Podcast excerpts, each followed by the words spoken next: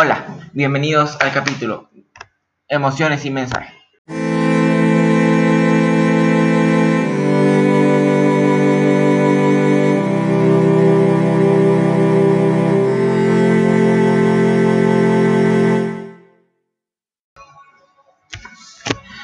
Nosotros creemos que cada quien es diferente, cada uno tiene su esencia, cada quien usa sus palabras que, que más le acomodan.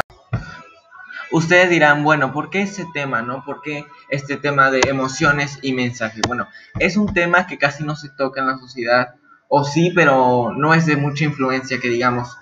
Eh, debes de tener un, una emoción eh, positiva, ¿no? O sea, eso no se toca mucho y queremos también darle en ese énfasis en este podcast.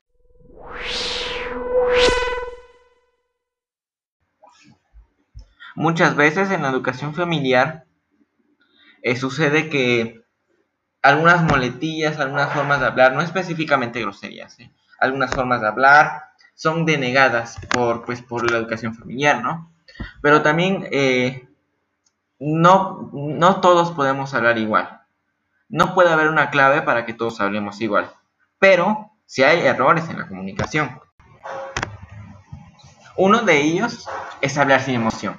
Si nosotros nos comunicamos con emociones positivas, ilusión, alegría, exalto y demás, la reacción del receptor o receptores va a ser positiva. Depende de eso y del tono también.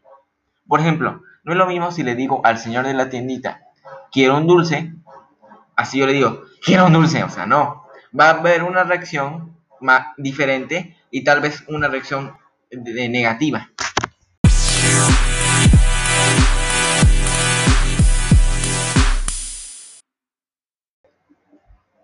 También tiene que ver mucho con, las empresas, con las chicas, medianas, grandes corporaciones, se refleja muchísimo. ¿Por qué? Porque el cliente compra directamente con el empleado, ¿no? Y si el empleado está eh, triste, enojado, eh, alegre, exaltando de alegría, pues la reacción al comprar ese producto del cliente va a ser dependiendo de la emoción, ¿no?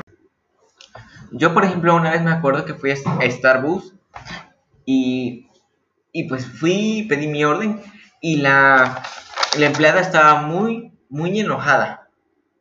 Entonces, ¿cuál fue mi reacción? De que pues yo ya no pedí nada, porque estaba enojadísima, no me quería atender.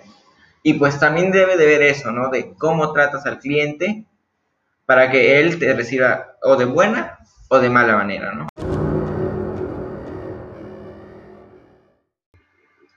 También no es solo en la parte física, en la parte eh, de cara a cara, también es en la parte visual, en la parte escrita. Porque, por ejemplo, si yo estoy hablando con alguien y me, y me pone puro emoji o puros emoticones, eso causa que me enoje, ¿no? Y, y la comunicación también se ve afectada por las emociones en esa parte, en la parte visual. También no es solo en la parte física, en la parte eh, de cara a cara, también es en la parte visual, en la parte escrita. Porque, por ejemplo, si yo estoy hablando con alguien y me, y me pone puro emoji o puros emoticones, eso causa que me enoje, ¿no? Y, y la comunicación también se ve afectada por las emociones en esa parte, en la parte visual.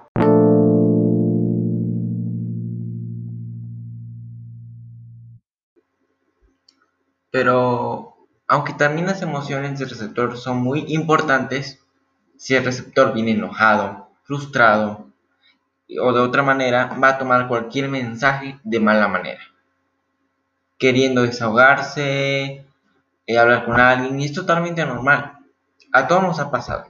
Pero también es una manera de ver cómo se perturba el mensaje gracias a las emociones. Como un dato interesante, un dato extra a este podcast, quizás ya sabían, pero tal vez no, que las mujeres se comunican de forma mucho más emocional que los hombres. Pero a lo mejor te sorprende saber que conforme cumplen años, todavía lo hacen más. Y en el caso de los hombres, ocurre totalmente lo contrario. Van perdiendo este tipo de comunicación a medida que crecen, tal y como se demostró en un trabajo recopilatorio de la Universidad de Nueva York. También existen diferencias culturales. Por ejemplo, si ir gritando es algo muy normal para mí, no va a ser, eh, no, no va a perturbar mucho la comunicación emocional. Muchas gracias por escuchar este podcast y nos vemos la siguiente vez. Esto fue podcast de noche.